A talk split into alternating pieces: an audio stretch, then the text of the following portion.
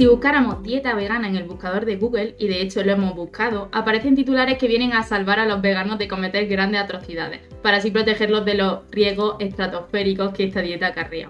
Pero al buscar dieta omnívora nadie te advierte de la falta de fibra, del exceso de carne roja, del abuso de ultraprocesado. En cambio, toda la atención se enfoca en establecer una batalla campal entre la dieta omnívora y vegana en términos de salud. Este enfoque de guerra de trinchera entre una y otra, siendo que la dieta vegana no se plantea como objetivo primario la salud, es un debate estéril y sin sentido.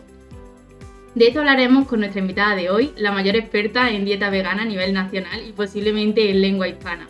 Autora del blog de divulgación Dime qué come y de los libros Vegetarianos con más ciencia, Vegetarianos concienciados y coautora de ¿Qué le doy de comer? junto a Aitor Sánchez y Cocina vegana con Virginia García cofundadora de la clínica y de la Academia Aleri y con amplia experiencia en cocina eh, profesional de alto nivel. Contamos hoy con Lucía Martínez. Lucía, estamos encantadas de estar aquí hoy contigo. ¿Cómo estás? Abocados Vive el Mundo, un podcast original de Ana Victoria Espinosa y Paula Marrero.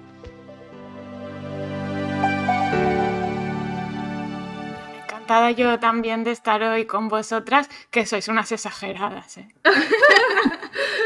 bueno, eso es un tema de discrepancia, pero vamos a pasarlo por alto.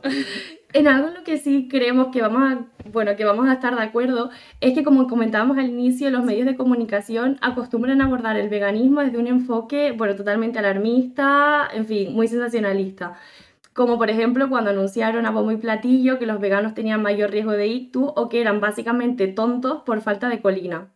¿Tú qué opinas de esto? Sí, es, es, verdad. Tengo esperanzas de que vaya, eso, eso va mejorando. ¿eh? Ahora ya a veces hay titulares sobre veganismo que no son solo para alertarnos de que vamos a morir todos. A veces. Pero bueno, esos dos que comentas que fueron hace relativamente poco, quizá un par de años así, no sé, eh, fueron especialmente eh, punzantes, pues porque uno se refería a un estudio que voy a hablar de memoria, si no me equivoco, era de las Cortes del Epic en el que salía eh, la población vegana con mayor riesgo de ictus, pero la población omni con mayor riesgo cardiovascular total en mayor porcentaje. Y de eso no se alertaba, ¿sabes? Eh, solo de lo otro, que era bueno, o sea, puestos a nivel periodístico es más importante el otro dato, porque afecta a más gente y es más elevado. Llámame loca, ¿no? Pero bueno, eh, eso se hizo como, como, de manera, se usó como manera muy torticera, más cuando tampoco era una cosa concluyente y teníamos mucha otra literatura científica y al respecto de población vegana y salud cardiovascular mm, hay mucha cosa, ¿no? Y bueno, lo otro era, lo de la colina fue al final un blues porque al final era una cosa que sacó una editorial del JAMA, creo que era una doctora que luego tuvieron que rectificar porque estaba, eh, formaba parte del lobby cárnico, no se había puesto en, conflictos de interés, hubo que rectificarlo y al final creo que hizo más mal que bien. Es verdad que el mensaje salió, pero bueno, eh, luego cuando ya sabías esto, pues todo cuadraba. Pero sí, e, los titulares de niño vegano muere desnutrido por no sé qué, y después resulta que muere desnutrido porque le daban leche de quinoa, ¿sabes? Que no era... Ya, cuando tenía que tomar lactancia materna, me refiero, y cosas así. Y si no hay titulares de niño omnívoro, mm, tiene, debuta con diabetes tipo 2 a los 9 años, ¿no? Que eso pasa más a menudo que lo otro. Es algo con lo que todavía tenemos que vivir y con lo que tenemos que seguir trabajando. Igual no ya, igual ahora os toca más a las nuevas generaciones centrar el foco con los medios de comunicación, pero bueno, es lo que hay. Sí, es que ya casi llega un punto que ya no solo es que sean sensacionalistas o alarmistas, sino que ya es hasta un toque de burlesco y denigrante para todo un colectivo. Pero bueno, en fin, en cualquier caso, lo que debería estar claro y que aún así no lo está, es que la dieta vegana, como no persigue como objetivo la salud, los debates no deberían orientarse desde ese, desde ese prisma, porque al final sus objetivos son otros, son pues lo que sea, antiespecismo, sostenibilidad, justicia social, pero no la salud. Y de hecho, muchos veganos, aunque supieran o aunque fuera cierto que la dieta vegana es peor para la salud, lo seguirían siendo. Claro, eso, es, eso que has dicho, Paula, es súper importante.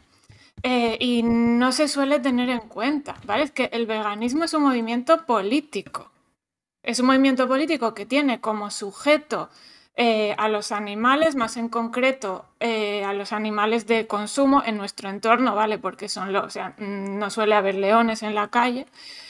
Em, y tiene como sujeto acabar con esa explotación animal, sobre todo de los animales de consumo para alimentación y también para ocio, ¿no? Pues tauromaquia, zoos, acuarium, todo eso. Y para vestimenta, lana, eh, cuero, seda, ¿vale?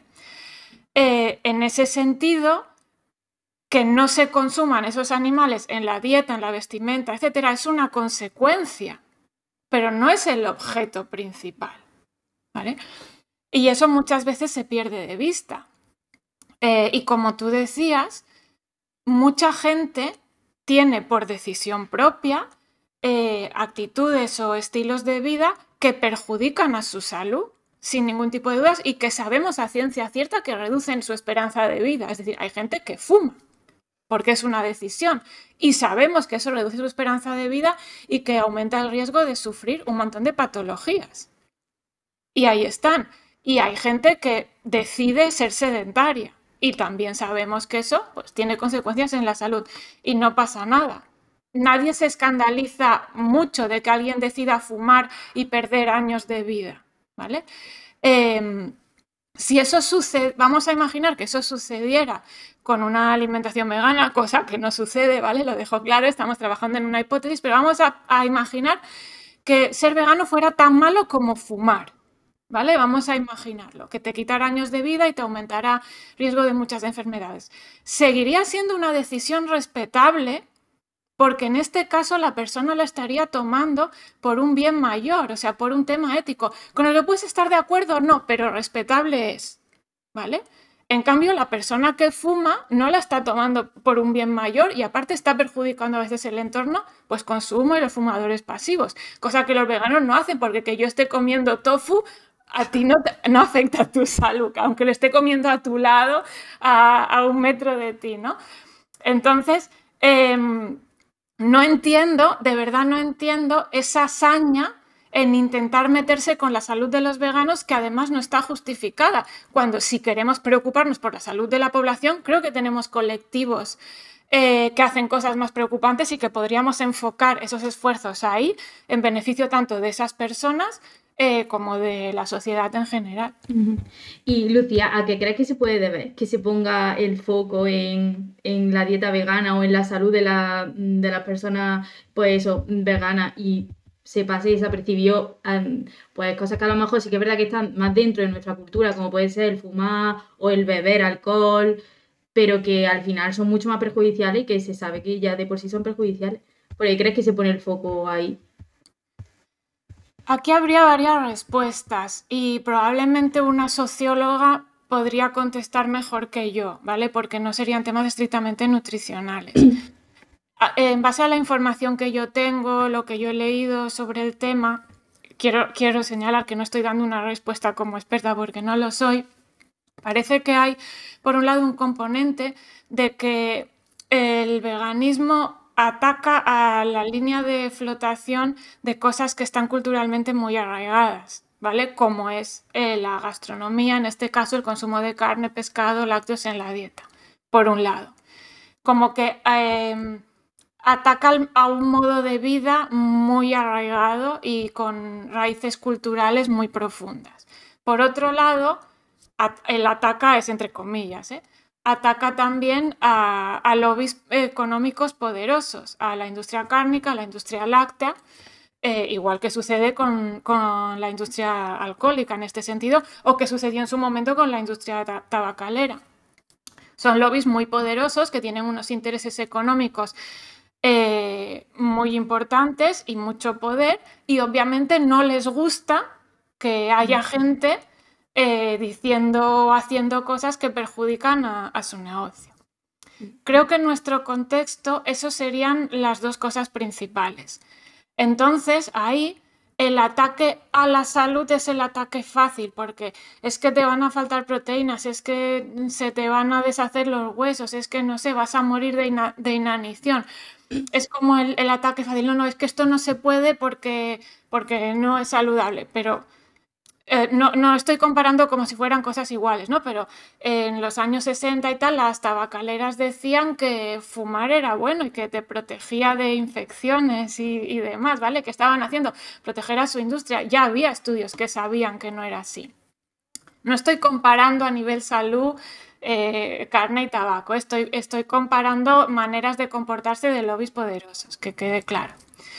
Entonces, un poco, un poco eso, y que lo típico que se dice que... Mm, hay una, frase, creo que es de Carol J. Adams, que es una, socióloga que escribió La política sexual de la carne, un libro escrito en los 90, pero que lo leéis ahora y está totalmente actualizado, que ella dice, hasta que una persona vegana entra en la habitación, la gente solo era gente que come y en ese momento pasan a ser gente que come carne. Es como que a veces las personas veganas pueden enfrentar a otra gente a ciertas contradicciones o a ciertos patrones que estamos sosteniendo que quizá nos deberíamos replantear. Y eso puede resultar incómodo. Y de ahí también el ataque de la superioridad moral, eh, a mí no me digan lo que tengo que comer, eso es una elección personal, eh, lo otro no. Vamos, a destruir el planeta o, torturar a un montón de seres, seres, vivos no tendría que ser una, elección personal. Pero al final te expone un poco frente a esa disonancia cognitiva y es como, bueno, ahora esta incomodidad, gestiónala y claro. Total, es como hasta ahora no me he dado cuenta de que esto tenía este impacto, viene este que ha dejado de comer animales tal y me hace ver que lo que yo estoy haciendo no está bien y pues claro, incomoda. Sí, Es, básicamente eso a, a, nivel social y a nivel gubernamental, pues que toca temas, teclas económicas eh, importantes. Claro, total. Mm, bueno, queríamos recuperar lo que estábamos comentando antes de los estudios científicos y, bueno, y cómo se interpretan. Y es que nos parece que hay dos ejemplos muy claros que son el tema de la densidad mineral ósea y el cáncer de colon, que han sido, mm, bueno, pues dos temas a partir de los cuales eh, se han sacado eh, ciertas conclusiones por una mala interpretación o por fallas metodológicas. Entonces, nos gustaría si, nos pudieras explicar un poco qué es lo que ha pasado con estos temas. Claro. Eh, vamos a decir primero, a ver, que son temas complicados que nos darían para mucho tiempo, que vamos a generalizar y vamos a, resumir, ¿vale? Que nadie se lo tome como, como verdades absolutas, para eso tenemos las clases. En, el tema de la, densidad ósea, eh, tenemos dos cosas. Una, que hay muchos estudios que encuentran en la población vegetariana y vegana una menor densidad ósea comparada con la población eh, omnívora o que lleva una dieta tradicional o, como la queramos llamar. Cuando esos estudios son en población occidental, que es a los que me voy a referir, tenemos que tener en cuenta que eh, según sabemos por epidemiología potente, como el EPICOSFOR, los estudios de los aprendizajes del séptimo día, la población vegana en vegetariana y vegana en conjunto tiene un, IMC más bajo, tienen unas menores tasas de obesidad y sobrepeso. Y mucha gente dirá, ¿y eso qué tiene que ver? Estamos hablando de la densidad ósea. Vale, eso tiene que ver porque eh, las personas que tienen sobrepeso o obesidad sostenido en el tiempo tienen una mayor densidad ósea porque cargan con más peso en su día a día. ¿vale? Esto es una, realidad que sabemos en donde si cogemos un grupo muy grande de muchos miles de personas, como son esos estudios epidemiológicos, aquella población que tenga unas tasas de obesidad y sobrepeso mayor, es normal que nos salga una densidad ósea mayor. Pero eso no está indicando eh, necesariamente algo bueno, ¿vale? Sobre todo cuando esa densidad menor en la población vegana no es patológica, es decir, no está por debajo de, de, los límites saludables y no les causa clínica, es decir, no hay consecuencias, ¿vale? Ahí podemos empezar a sospechar que igual el problema no es tal, ¿vale? Eso sucede y tenemos algunos metaanálisis, el más famoso, el de Hoffam, es, un, un metaanálisis pues, eh, importante. Eso por un lado, ¿no? Pero por otro, también tenemos estudios en los que, eh, eliminando factores de confusión, uno de los cuales podría ser eh, el IMC, ¿vale? hago un inciso. Ya sé que el IMC es una mierda, bla, bla, bla, bla, bla, ¿vale? Pero se usa en este tipo de trabajo, no es mi culpa, ¿vale? Que nadie me acuse luego, me acuse luego de darle importancia al IMC y tal. Sí, ya lo sabemos, pero bueno, se sigue usando para grandes estadísticas, como es el caso. Como os decía, hay estudios que eh, limpiando por factores de confusión, uno de ellos sería ese, siguen dando un mayor riesgo en población vegana. Estos son los estudios que tenemos que mirar y ver aquí qué está pasando.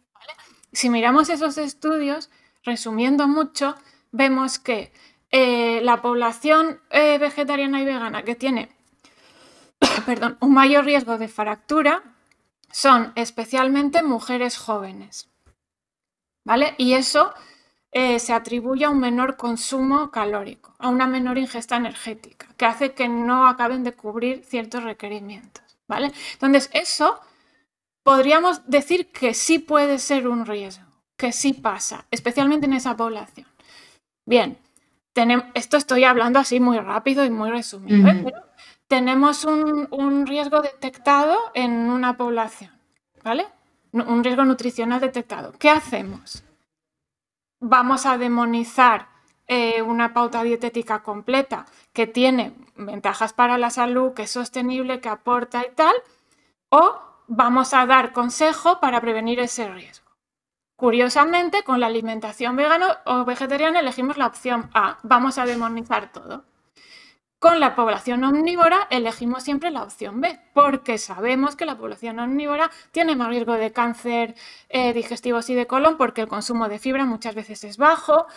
Em, etcétera, ¿no? Tiene más riesgo de diabetes tipo 2 porque la dieta vegana resulta protectora, por ejemplo, de diabetes tipo 2. Entonces, no demonizamos. Tiene más riesgo cardiovascular. No decimos, no seáis omnis, no llevéis una dieta tradicional porque hay más riesgo de, diabetes tipo 2, de, cáncer de colon o cánceres digestivos y más riesgo cardiovascular. No, lo que hacemos es dar consejo a la población para paliar esos riesgos hay que comer cinco raciones de fruta y verdura al día. ¿Por qué? Porque eso aumenta el consumo de fibra que protege del, cáncer digestivo, por ejemplo. ¿no? Eh, hay que controlar el consumo de sal y de alimentos ultraprocesados o muy ricos en grasas eh, poco saludables y azúcar, porque eso protege el riesgo cardiovascular. ¿vale? Les damos el consejo. A la población vegetariana les decimos que tienen que pasarse una dieta omni. Sí, no tiene sentido. Entonces, si tenemos un riesgo detectado, vamos a darle a esa población un consejo. Es decir, cuando hagamos eh, divulgación a población general, vegetariana y vegana, vamos a insistirles en em, eh, actitudes tanto dietéticas como de estilo de vida que favorezcan una buena masa ósea, a nivel, pues, alimentos ricos en calcio en una dieta vegana, pero también actividad física, vitamina D em, o exposición solar, etcétera y cuando lo hagamos en consulta a nivel particular, cuando tengamos a personas que formen parte del grupo de riesgo, vamos a hacer más hincapié. Cuando tengamos en consulta a mujeres jóvenes, vamos a hacer más hincapié y vamos a revisar esa parte. ¿Vale? Que es lo mismo que hacemos con el resto de población y la dieta tradicional. ¿Por qué no somos capaces de aplicarlo a la población vegana en, este caso?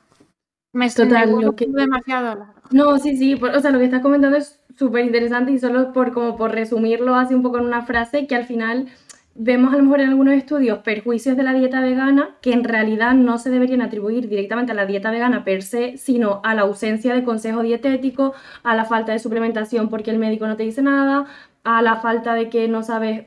Entonces al final es eso, que es, tan simple y tan fácil como que con un consejo dietético adecuado se solventarían muchas de esas... Claro, pero como el resto de población, es decir, si, la población eh, de dieta tradicional tiene un consumo bajo de fibra, no es porque la dieta tradicional en per se sea baja en fibra, es porque comemos mal. Claro, total. Se puede hacer una alimentación omni, tradicional o lo que quieras, con un consumo de fruta, verdura, cereales integrales y cual perfectamente adecuado. Se puede, simplemente hay que eh, dar un buen consejo y una buena información y bueno, y tomar medidas políticas, legislar mejor y tal y cual, ¿no? Cosita. si nos quieres dar un par de pinceladillas de qué es lo que pasa con el cáncer de colon. Pues sí, verdad que sea. Vale, eso hay, eh, hay uno, uno de los epicosfors en el que eh, dentro de las cosas que revisan sale que en relación al cáncer de colon, los que tienen menos incidencia son los pescetarianos. Odio esta palabra, pero bueno, la gente que, no come carne, pero sí pescado. ¿Vale? Estos son los que tienen menor incidencia. Eh, tienen menor incidencia que la población vegetariana o vegana. ¿Vale? Y eso, eh, y bueno, luego están los carnívoros, vamos a decir, los que comen carne, pescado y tal. Eso eh, sorprendió, es un, resultado que no era, eh, no se adecuaba a otros resultados que se habían tenido y que sorprendió a los investigadores, ¿vale? Era llamativo. Una de las explicaciones que se plantean es que em, precisamente como la alimentación vegetariana y vegana es, protectora de ese tipo de cáncer, hay menor incidencia en, en esa población, personas que eran diagnosticadas de cáncer de colon pasaban a una alimentación vegana para eh, intentar mejorar como dieta terapéutica. Y cuando se recogieron los datos no se hizo esa criba. No se preguntó a las personas que tenían cáncer de colon y eran veganas, ¿usted hace cuánto que es vegana o se hizo usted vegano o vegetariano a raíz del diagnóstico? No se preguntó. Y aparte hay otra hipótesis más, que es la población pescetariana, la que consume pescado pero no carne, generalizando, es una población que lo hace por temas de salud, ¿vale? Porque dejar la carne pero no el pescado eh, no tiene otra explicación ética ni tal, no, tiene mucho sentido. Que habrá gente que lo haga y tal, pero hablamos en general. Entonces es gente que asumimos más preocupada por su salud que la media.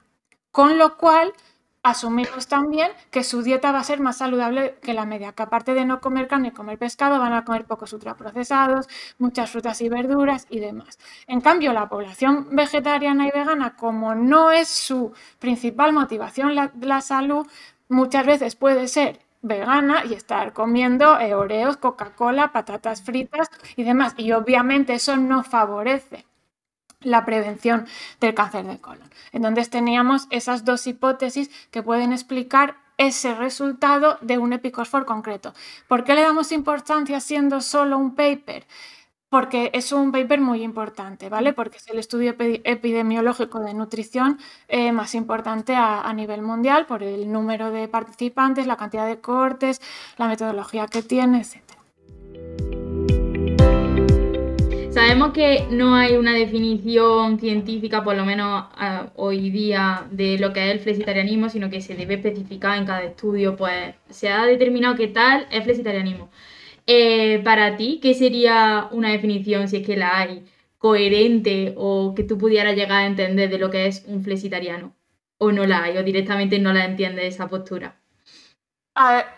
como, como opinión personal, no la entiendo como opinión personal, me parece de tibios. Y me parece que aquí y ahora, y aquí ahora me refiero a en un mundo rico con acceso a alimentos siempre, ¿vale?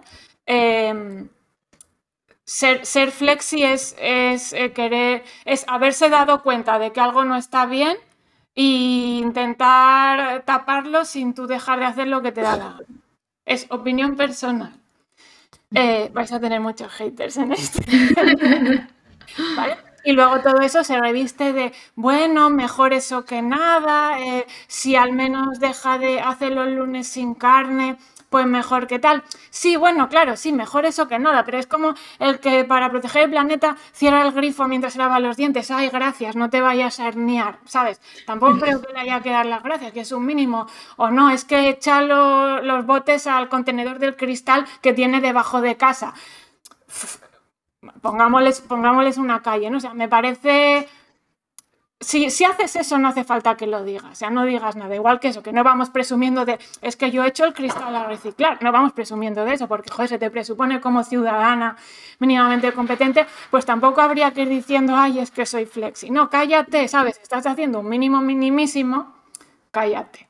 Esa es la opinión personal. Ya, en nuestro caso, por ejemplo, sí. Ah, bueno, sí, sí. Bueno, a nivel de definición y demás, pues como decíais, eh, no está estipulado realmente que ser flexi, gente que se llama flexi porque en vez de comer carne todos los días la come tres veces a la semana y gente que se llama flexi porque come carne una vez al año en Navidad porque su abuela hace no sé qué y entonces se lo come. Y, esas dos personas podrían estar llamándose flexi, ¿vale? Cuando lo usamos en, literatura científica, generalmente se especifica. Se ha considerado eh, flexi personas con un consumo inferior a dos raciones al mes, una ración a la semana, lo que los investigadores mm, buenamente eh, han considerado. En nuestro caso, por ejemplo, nuestro propósito realmente con este proyecto, con este, con este podcast, es captar como a la gente que intenta o está interesada en dar el paso, pero no se atreven por el hecho de, pues, no sé, que le genere mucha ansiedad o le parezca muy difícil el quitar la carne directamente y el llamarse flexitariano o el eh, sentirse parte de un colectivo que, bueno, pues ya no es omnívoro, sino que intenta hacer algo por el medio ambiente, pues que eso sirva como de primer paso. ¿Crees que es un pues una manera coherente de empezar una alimentación sostenible o crees que deberíamos de promover un vegetarianismo eh, o, incluso el veganismo? Bueno, eso pues son decisiones personales, ¿no? Que no nos queda otra que respetar y si la gente va por ahí, pues que vaya por ahí. si es un primer paso y van a seguir haciendo pasos, pues bienvenidos sean y que espabilen en hacer los pasos que quedan. si me preguntas a mí personalmente, yo creo que no está el tema para ir de tibios. Es decir, eh, la crisis climática es evidente, es urgente. Eh, la explotación animal a la que sometemos a, a, todos esos animales de granja y tal es brutal y es indefendible, o sea, es indefendible, es decir, podemos estar de acuerdo o no, pero es lícito el debate de, bueno, si tener animales en buenas condiciones, desarrollando su vida de manera tal y cual para luego sacrificarlos de manera rápida y indolora, eh, es ético o no. O sea, podemos no estar de acuerdo, pero es un debate que me parece lícito. Pero creo que el debate de si lo, que hacemos ahora mismo con los animales en las granjas industriales es lícito o no, el debate no ha lugar. Igual que no mm. debatiríamos eh, sobre si es lícito tener eh, humanos como esclavos. el debate no ha lugar. Pues para mí es lo mismo, ahí el debate no ha lugar.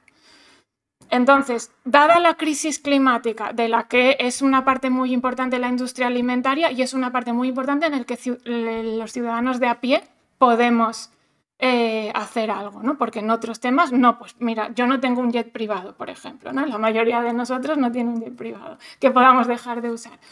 Y dada la, situación en la que tenemos a todos esos animales que se cuentan por millones y millones a diario, creo que no está la situación para, bueno, vamos poco a poco, haz un esfuercito, tómate el yogur de soja en vez del yogur eh, de leche o porque un día a la semana no comas el bocate de jamón york no va a pasar nada. Eh, mira, no, mira, no, se está quemando la casa.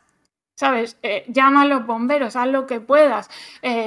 no sé, no, es una vela, se está quemando la casa. Entonces yo creo que ahora mismo es un enfoque insuficiente que solo sirve para acallar conciencias, para hacernos sentir mejor y que realmente eh, en el mundo en el que nosotros, que somos los más privilegiados eh, dentro de, lo que sería el planeta Tierra, a nivel general, ya sé que hay gente en España que no tiene, ¿vale? Todo eso ya estamos generalizando. Eh, nosotros y que somos, formamos parte de los que más hemos contribuido a ese desastre, nosotros como sociedad, ¿vale? No nosotras tres en concreto. Creo que nos toca también ser los primeros eh, que hagan un poco más. Y que hacer un poco más, eh, joder, no estamos hablando de que tengas que clavarte astillas debajo de las uñas. Estamos hablando de que comas garbanzos. Quiero decir que tampoco es un drama ni un esfuerzo. Ya ni te hablo si tienes eh, dinero pues para estar consumiendo euros, hamburguesas o, o, todas esas cosas, ¿vale? Ya ni siquiera llegando ahí. Es un esfuerzo súper pequeño, es una chorrada. Que esa chorrada intentemos todavía hacer menos, hacer menos y hacer menos, nos va a pillar el toro. Perdón por la expresión especista. Creo que no estamos ya en momento de ser tibios. Pero bueno, sé que es una un popular opinión y que la opinión popular es la, la vuestra del poco a poco, tal cual, no sé qué, el poco a poco, a lo mejor cuando pases del lunes al martes sin carne ya no hay planeta, pero tú con tu calma. ¿Y crees que el vegetarianismo también eh, puede llegar a un momento o llega el momento en el que también es una posición tibia? ¿El, vegetarianismo ovolacto te refieres? Sí. Es menos tibia que la flexi, pero sigue sin ser coherente. Vuelvo a repetir, en un entorno como el nuestro, ¿vale? En el que es tan fácil y nos lo podemos permitir, los mm. que puedan la gente que tiene problemas económicos o de, otro tipo, ¿vale? Estoy generalizando. Lo repito mucho porque sé que va a salir en comentarios.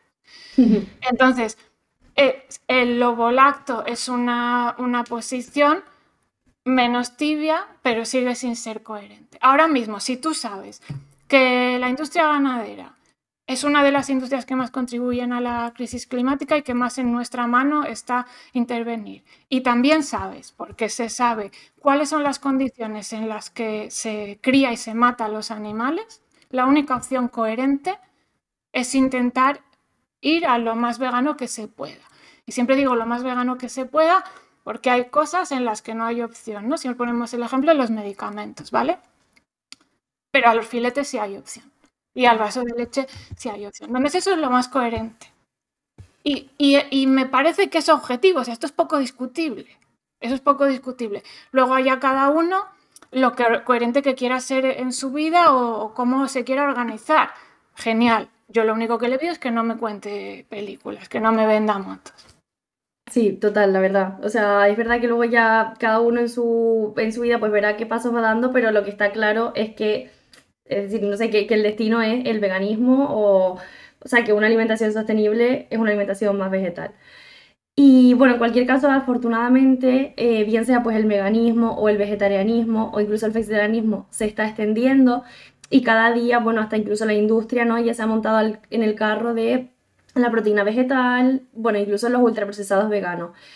Y este, claro, también es una cuestión un poco, pues, polémica, porque se podría ver como algo positivo, porque al final hace más accesible quizás el veganismo, porque la gente no tiene que hacer un, cambio de alimentación tampoco tan complicado porque comer garbanzos, en fin, pero bueno, que cambies el filete por un filete vegano, bueno, pero a la vez juega en contra del colectivo porque claro, ya no tiene esa ventaja en los estudios a nivel de salud. ¿Cómo, cómo te posicionas tú respecto a los ultraprocesados veganos?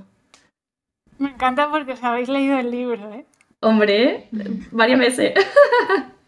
Bueno, desde, desde un punto de vista político, eh, todo lo que sirva para facilitar, bienvenido sea. Desde un punto de vista político, ¿vale? Si ahora hay más opciones, es decir, ahora tú vas a un supermercado de barrio y tienes no una bebida vegetal, 20, pero 20 literal, para elegir. O sea, de todo lo que te puedas imaginar. En casi cualquier súper, pues ya tienes tofu, probablemente euro o algo similar, ¿vale? Eso facilita mucho, porque también han bajado los precios. Antes eran productos de herbolario que solo se encontraban pues en ciudades grandes, a un precios elevados. Entonces, eh, eso obviamente facilita el acceso y la entrada a mucha gente entonces, a nivel político, bien. A nivel nutricional, desastre. ¿Vale? Eso lo, sabemos porque eh, es verdad que hay muchos productos veganos que son saludables, que tendrían cabida en una dieta saludable, pues no sé, yogur de soja no azucarado, bebidas vegetales sin azucarar, eso entraría perfectamente en una dieta saludable, incluso el tofu, por supuesto, eh, soja texturizada, ¿vale? Pero también sabemos que gran parte de todas esas novedades que está sacando la industria no se entrarían dentro del grupo de ultraprocesados a consumir fallas, a consumir lo, mínimo posible, ¿no? Tenemos un montón de bollerías, galletas, helados, magnums veganos, Kit Kats veganos, eh, postres de chocolate, de soja y chocolate, o todo eso, eh, tipo natillas o cosas así, eh, cosas tipo nuggets rebozados, varitas de merluza rebozadas, pizzas, ¿vale? A todo eso le aplica lo mismo que a su versión tradicional. Son alimentos de consumo eh, ocasional y cuanto menos mejor. ¿Qué pasa? Que hasta hace unos años a la población vegana no hacía falta que le dieras ese, consejo, no hacía falta que le dijeras, mira, no comas eh, pizzas, muchas pizzas precocinadas, ni nuggets, ni natillas, porque no los tenían. Eso era imposible. Bueno, ahora hay que empezar a, adaptar el consejo a la realidad, a la oferta real que tenemos. Básicamente es se están oyendo mucho los, petardos. Sí, pero no te preocupes, es lo que hay. Básicamente es darle el mismo consejo que a la población omnívora, ¿vale? Y explicar que porque sea vegano no tiene por qué ser saludable, pero es el, consejo que le damos a la, a la población tradicional, ampliarlo a ese sector. Obviamente, como decíais, en estudios que nos enseñan datos recogidos en los 80, los 90, incluso a principios de los 2000, según el país, por, ejemplo en Reino Unido, pues ahí ya, tenía muchas vegan mierdas ya. Em, claro, esa población comía más sano, pero comía más sano por huevos, porque no tenían nota, o sea, tenían Coca-Cola y patatilla como para, para darse un homenaje, ¿no? Pero comían más sano porque no les quedaba otra. Claro, esa protección obligada la hemos perdido y se va a notar en los estudios epidemiológicos cuando empiecen a salir resultados de datos recogidos en años más recientes. Se va a notar. De hecho, ya se está notando en algunos estudios australianos y creo que, en Italia, si no recuerdo mal, sí va a pasar. Entonces tenemos que incluir a la población vegana en el Consejo General de eh, ojo con, con los productos insanos que nos ofrece la industria, que por supuesto la industria alimentaria siempre va 20 pasos por delante. ¿sabes? Si fabrican todo eso es porque hay gente que lo compra, si no, no lo fabricarían, porque a ellos les importa poco el bienestar animal o la crisis climática porque en muchos casos son las mismas empresas que están produciendo productos de origen animal. Además, quien no esté metido en el mundo de bueno, la nutrición saludable y de la alimentación saludable y todo eso, quien empieza en el veganismo o se inicia normalmente tira de los sustitutos que antes tomaba pues eso, pues los nuggets vegetales, porque si antes tomaba los nuggets de pollo, pues ahora me compro el sustituto. Entonces tiran mucho al inicio de ultraprocesado, yo creo. Bueno, en cualquier caso, aunque es verdad que faltan datos, lo que está claro es que ha habido una rápida expansión del veganismo en los últimos años y que ha pasado pues prácticamente desde los márgenes al mainstream en todos los sentidos, como tú decías, en los lineales de los supermercados, en la opinión pública o incluso es que en la academia. Las dietas vegetarianas que antes a lo mejor se podían enseñar Mm, casi que en el grado en realidad no, pero a lo mejor en algún máster como parte del temario de dietas alternativas. Y ahora incluso son el foco de congresos a nivel nacional. ¿Cómo has vivido tú esa transformación desde ahí un poco desde la trinchera? Pues a ver, eh, yo en ese sentido, a pesar de que aún nos falta camino, estoy contenta. Yo tengo un posgrado de la V en dietas alternativas en dietas en estados de la vida, en dietas alternativas y estados de la vida, o sea, todavía con eso que, tú dices, ¿no? Em, y yo hice, en mi, cuando hice el grado, que aunque yo soy muy vieja, no lo hice hace tanto, porque yo terminé el grado con 32 años, es decir que no estoy hablando de, de los 2000. Apenas se vio nada y lo que se vio estaba mal.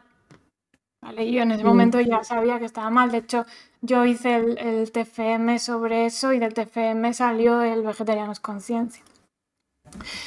Eh, sé que ahora, según la universidad, ah, hay universidades en las que sigue siendo así y hay universidades en las que sí que se le está dando eh, más relevancia y se está explicando mejor y todo eso, ¿no? Es decir, todavía no tenemos como una cosa estándar en todas las universidades, bueno, y que es universidades dice másters también. Todavía nos podemos encontrar las dos cosas, pues según el profesorado que haya o, el enfoque. Entonces, todavía puedes encontrar a Nutris que hayan terminado la carrera el año pasado y que te salgan todavía con dieta deficitaria y hay que combinar las proteínas para que sean completas. O sea, damos, fe, damos fe que lo tenemos resiliente, que, en fin, mejor no te contamos que te lleva un disgusto. Lo sé, lo sé, lo vemos en el máster de Aleris cada año. Gente que hace dos meses estaba en el grado y que todavía salen así. Pero bueno, hay otros que, sí que vienen pues mejor formados. Donde yo creo que más hemos avanzado es en la divulgación, más que en la educación formal, digamos. Ahora mismo yo creo que eh, casi todas las Nutris en activo, no voy a decir el 100% porque nunca es el 100%, pero un porcentaje muy alto de las Nutris en activo saben aconsejar a un paciente vegetariano o vegano, al menos en alimentación saludable, quizá no en pediatría, quizá no en patología, pero sí en alimentación saludable y tienen esa formación y muchas veces la han adquirido por su cuenta, lo cual a mí me alegra mucho porque demuestra un interés por su parte y, han tenido que ir a buscarlo para poder dar ese servicio, lo cual dice mucho de nuestra profesión y muy bueno.